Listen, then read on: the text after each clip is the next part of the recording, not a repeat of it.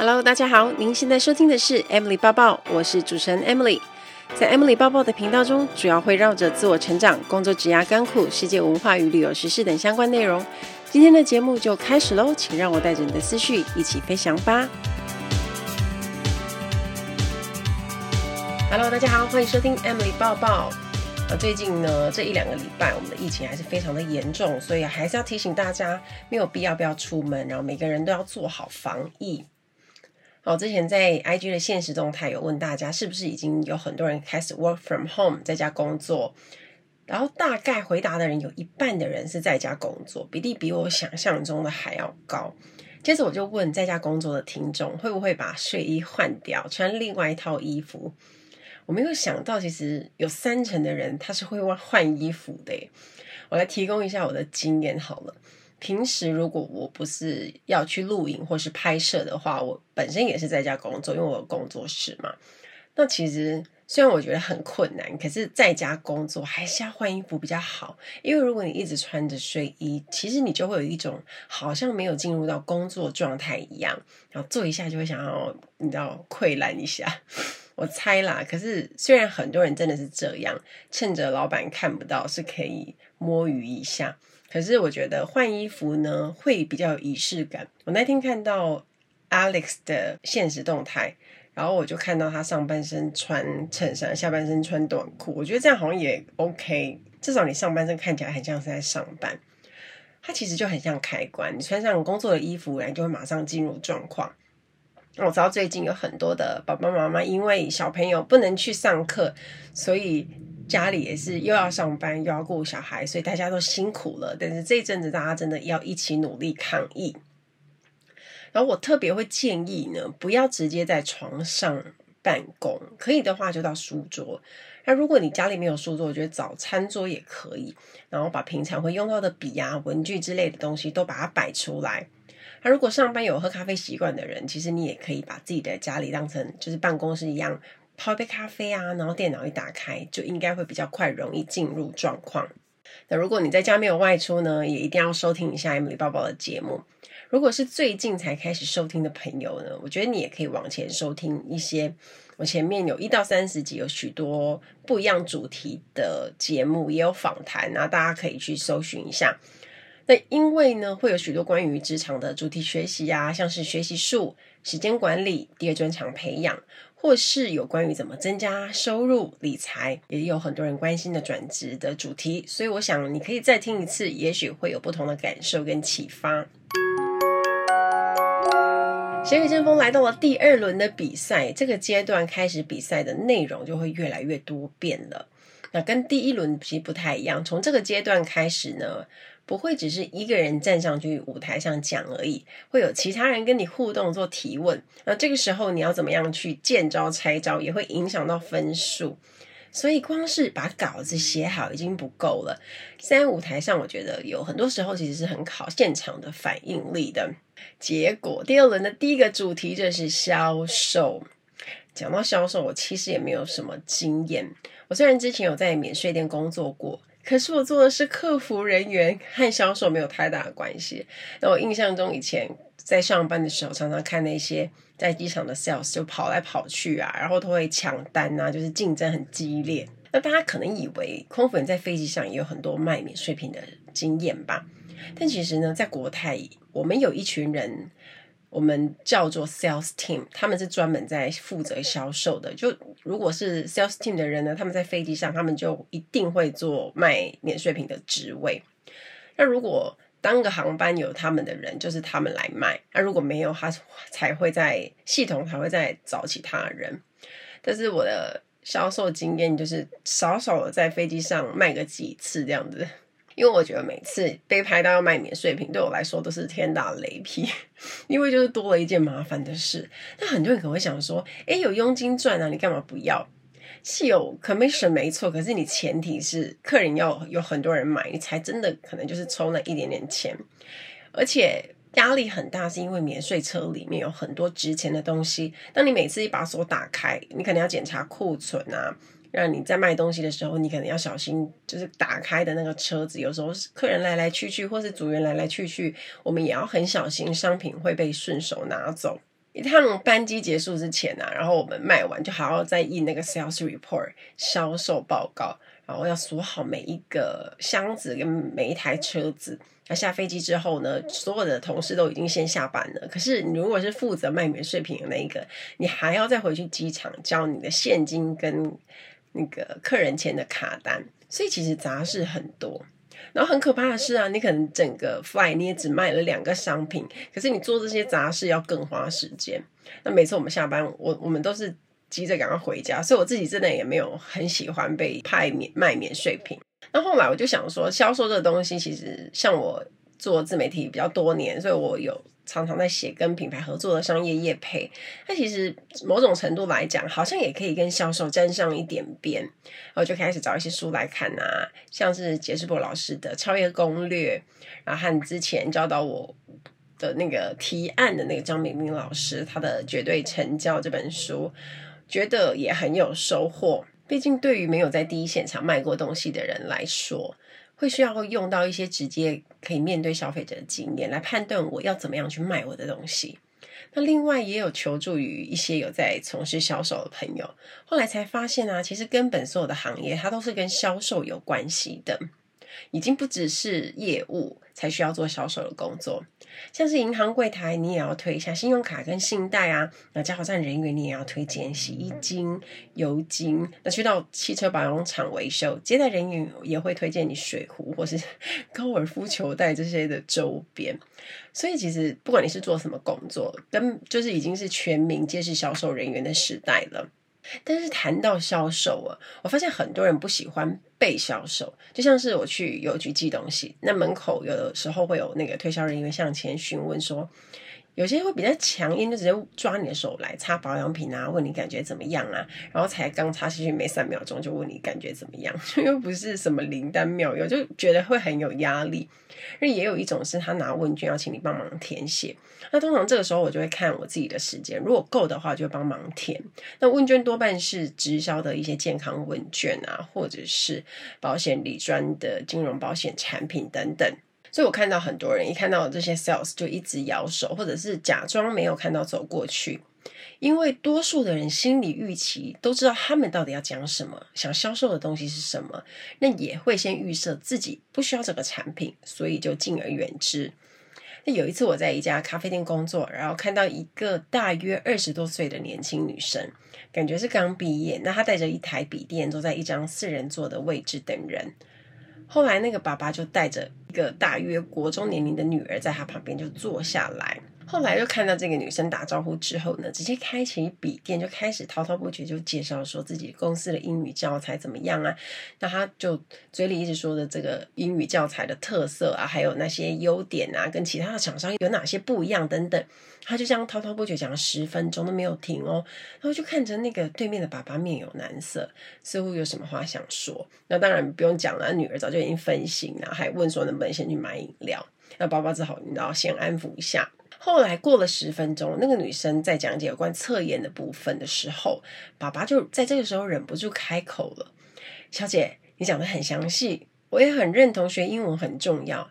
那这样你可以先留给我一些参考资料，我想要先研究一下。”结果销售的女生就说：“先生，你刚刚就说了孩子的语言学习很重要啊，学语言越早越好。那这样还有什么好考虑的呢？”后来我当然是没有再继续听下去，我不知道到底有没有卖成功。可是如果我是那个爸爸呢，我大概不会想要跟这个妹妹买。因为他就只顾着自顾自在介绍产品，却忽略了很重要的事情，就是客户期待要被解决的问题是什么。我也很好奇，想知道如果换成是你们，你们要怎么卖这套英文学习教材？你们会怎么介绍？你也可以在 iTunes 下留言啊，我会在现实动态回复你。就刚刚那个例子来说好了，那位爸爸带着女儿一起来，除了要听这套教材里面有什么内容以外，一定很想要知道。这个教材可以确切帮助女儿在学英文的哪些地方？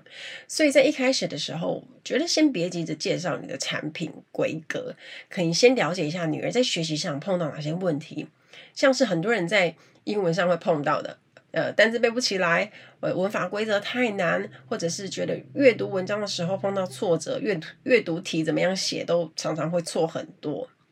当你去了解小朋友在学习上的问题是背单字之后呢，我们就可以告诉爸爸跟女儿，诶，那这套教材的优点在哪里？那可以透过比如说联想记忆法去记住单字，又有哪些练习题可以做复习？还有看看有没有测验题可以帮助小朋友记住单字。你最后再告诉他们这些练习的方法，你除了可以帮助女儿在学校中的考试中背好单字以外呢，那这个教材也可以学到课外更多的单字，让你的英文程度越来越提升。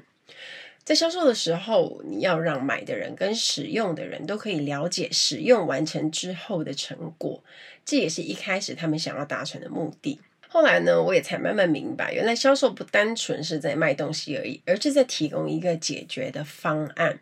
好，接着呢，因为我也要上台销售，我虽然不用比赛，但是我还是要准备。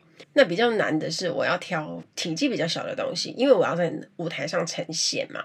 那想一想，我就决定要买一个充满小时候回忆的面包，还有一个故事包装，是阿公听孙的故事。那那天我们在拍外景的时候，大家轮流上去卖，那我们也要帮队友充当买家嘛，因为两个人一组嘛，销售的比赛。那买的人可以提出三个问题去问卖的人，那这个。这样一组大概时间是五分钟以内完成，那就观察到，其实大家最容易犯的错就是常常在讲卖家语言，只想要讲规格跟商品有什么好。可是我们应该要着重在到底你可以为顾客解决什么问题。啊，当然了，商品销售如果你可以搭上个人的生活经验、亲身故事分享，我觉得它会更有说服力。也就是我自己提出的，像我自己。阿公跟我的一个小故事，我觉得这个东西其实它会让人更容易带入情境。那更成功的销售是客人想问的问题，你已经提前先想到了，你也想好解法了，这样你其实就不容易被问到，也可以在也可以及时做回答。而且这是站上台的销售比赛，我们不只要说服同台的买家，还有不要忘记有现场三十位观众朋友，还有在上面的企业评审，他们。在听完你的销售之后，他要想买才算成功，所以其实压力也是蛮大的。Ladies and gentlemen, welcome on board. This is In-flight Service Manager Emily speaking. 欢迎来到航空小知识单元。在今天的航空小知识，我们要学的这个字叫做 landing，降落。很多人都知道，在旅行的时候听到 take off 知道是起飞，landing 是降落。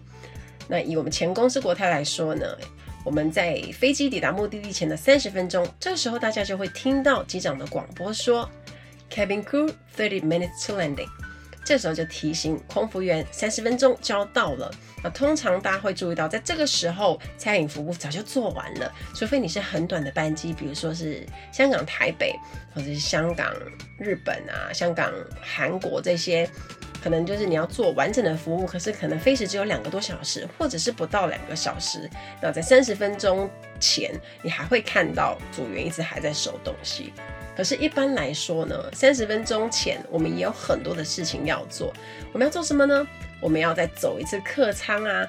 把客人还没吃完的餐盘，比如说有些客人会吃比较慢，或者他在喝的咖啡啊、杯子这些都收走。那也有很多客人喜欢，就是餐盘上的那个水果有没有，或者是优格，他很喜欢。就是我们在收餐盘的时候，可能就是还没吃，或是想要晚一点才吃，这时候他就会把它另外挑起来。那在降落前三十分钟，我们就要去收这些东西。那三十分钟其实算是还算有空充裕的时间，可以清垃圾啊、收客舱。那除了走客舱以外呢，我们也要回厨房把一些东西都归回原位。我们要抵达目的地的时候呢，我们可能拿出来的那些服务的备品啊，我们就要收回去飞机里面原本的柜子里。冰箱呢，客完呃客人没喝完的酒还有饮料也全部都要清空，我们就要倒掉了。然后倒完之后呢，酒车跟饮料车也要顺便就会上锁，所以有的时候啊，客人在可能 landing 前的可能很赶着，突然要跟我们说他要喝什么的时候，有时候这时候我们的饮料车其实都已经锁起来了，就比较麻烦啊。可是当然客人要喝，我们还是会打开。那免税品呢，在这个时候就不会再卖了。所以提醒大家，如果你想要买东西啊。我觉得最好的 timing 就是你上飞机没有多久，你就赶快把单子写写送给空服员。那这样子的话，他时间充裕，他做完了餐饮服务，第一时间他就可能就会马上先卖你，然后你也可能很快就会拿到商品。不然有时候短飞机他已经是很赶的，做完餐饮服务他没有多少时间可以卖东西，可是你又在最后一刻把单子送给他。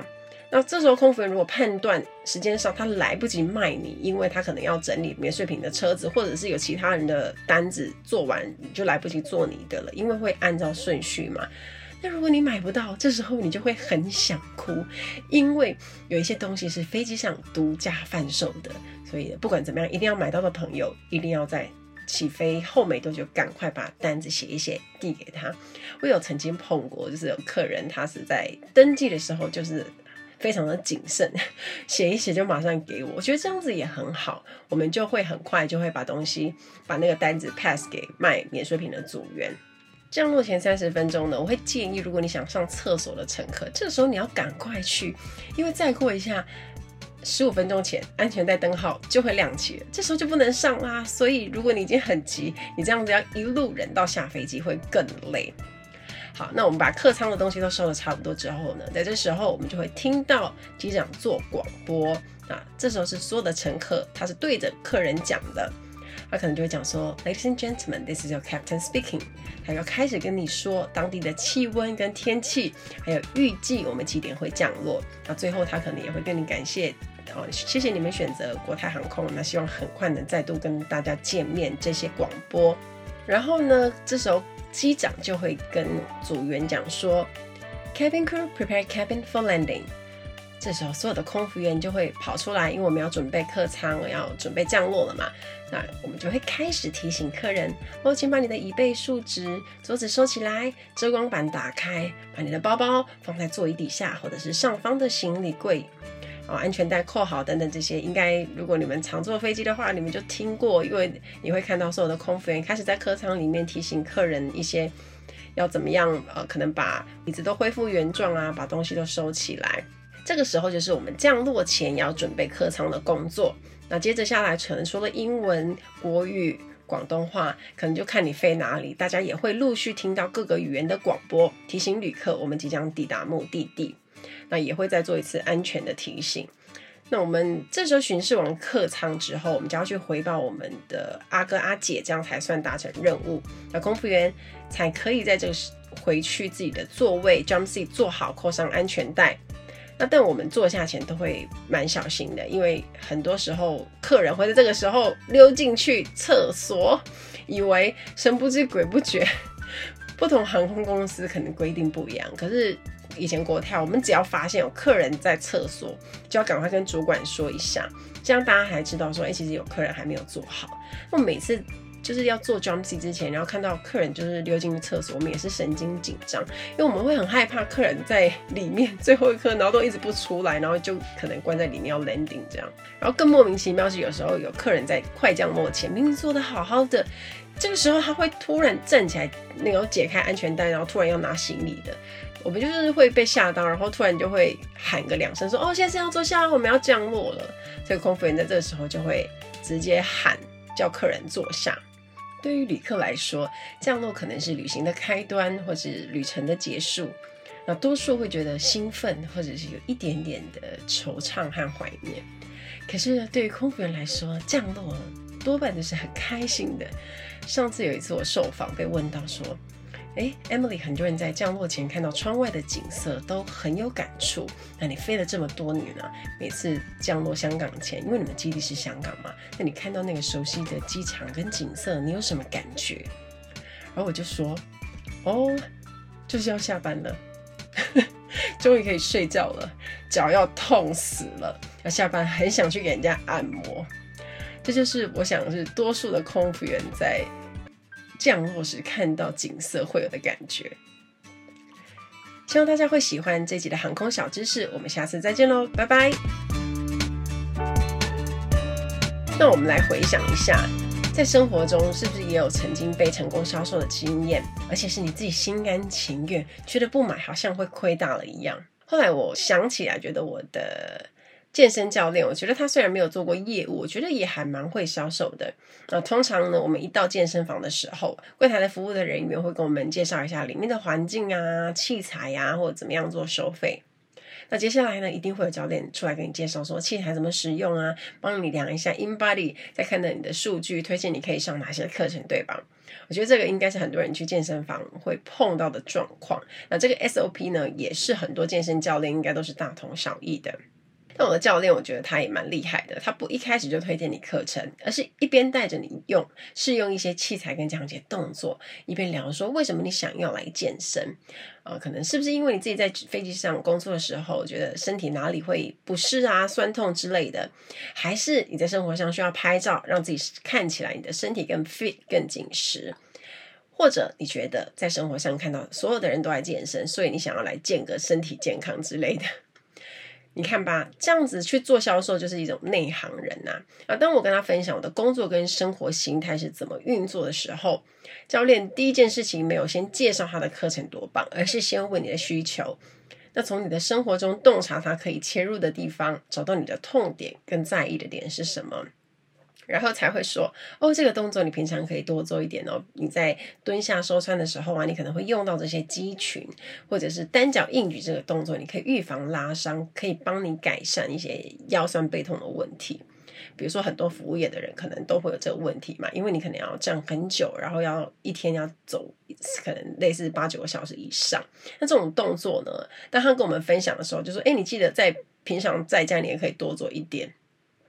你就会有一种哇被讲中的感觉，那他卖你课程，可是不跟你讲课程，就像是朋友一般在聊天的感觉。那你就觉得这个教练其实他是很关心你，而不是关心他的课程卖不卖得出去。我觉得这就是一个厉害的销售的手法之一。那从这边我就学到，当然你卖东西的时候，不要急着去讲自己的产品有多好，而是去先关心你要卖的人他的生活好不好，然后你的产品可以帮助他改善生活的哪些困扰，或者是解决哪些需求，这样才是一个比较好的销售过程。那回到比赛啊，当天比赛的。气氛其实还是很紧张，但是当天我们只有四组嘛，八个人，两两一组。那评审跟导师在现场，其实你们有看节目的话，应该会知道是狂炮红的，因为大家可能很多人没有做过 sales，所以多数都很生疏啊。买家可能有一点点客气，不太可能问问题，然后卖家可能就是。顾着讲规格等等，那我觉得最好玩的就是看到台湾滨崎步才华姐跟我们组的张杰杰的那一场，因为他我觉得他们的 tone 调真的很大啦，所以没有看到电视的朋友，你也可以上谁与争锋的 YouTube 官方频道看。那我们这些没有上场比赛的人也是要抽签配对，你知道吗？这个我跟我们在抽签的过程，因为可能其实制作单位都有排，但是实际上要放在。电视里面时间真的太紧了，所以很多的片段都没有放进去。那那时候我们就抽抽号码，没想到我们就这样对号码，就跟撩妹王立东哥同一组。然后还没上台的时候，我就抱持着可能要大笑的准备，因为我们根本就不知道对方要卖什么。但是就是在上去之前，才跟对方大概知让对方知道一下。可是他就一定是走幽默路线的啊，因为他就真的很好笑啊。那我觉得这算是比到现在第一场有同伴一起上场，我觉得好像气氛比较轻松。呃，有很大的原因是因为不用上场比赛，那个压力就会减少蛮多的。所以大家可以上 YouTube 看我跟立东哥的销售影片哦，看他的幸福在一块，跟我小时候的记忆回味。那我网址放在资讯栏，那也欢迎大家给我一些呢，可能你看我的影片，看我的比赛的影片，或者是我单录的那些 YouTube 影片，有没有可以做的更好的建议跟回馈？那欢迎大家告诉我。期待大家跟我分享。听完今天的节目，如果有想法还有问题，欢迎到我的粉丝团或是 Instagram 找我，只要搜寻空姐包包 Emily 就可以找到我。你也可以截图这一集的节目，分享到你的 Instagram 的现实动态上面 tag 我，让我知道你有在收听，也让我知道你对 Emily 包包的看法哦。最后，感谢大家收听这一集的节目，真的非常的感激哦。如果你喜欢今天的节目，也欢迎帮我在 iTunes 评分中留下五颗星的评价哦。我们下一集再见喽，拜拜。